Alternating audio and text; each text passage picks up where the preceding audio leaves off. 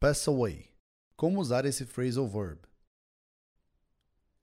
Essa expressão, como quase todas as outras, não faz sentido se for traduzida ao pé da letra.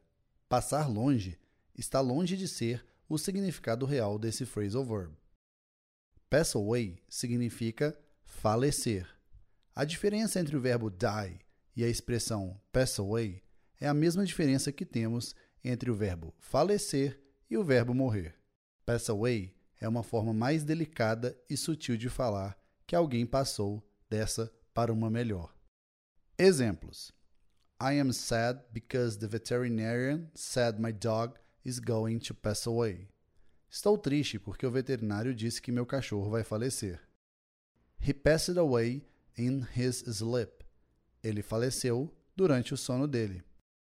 Her father passed away last week. O pai dela faleceu na semana passada. E aí, gostou dessa dica? Agora é só acrescentar esse phrasal verb no seu repertório e praticar bastante para que ele entre de vez no seu vocabulário. Para aprender um pouco melhor como usar os phrasal verbs, separamos para você um post especial: Phrasal verbs, o que são e como usá-los. O que achou desse artigo? Continue acompanhando o blog da Smart U Online e nossas redes sociais para mais informações e conteúdos.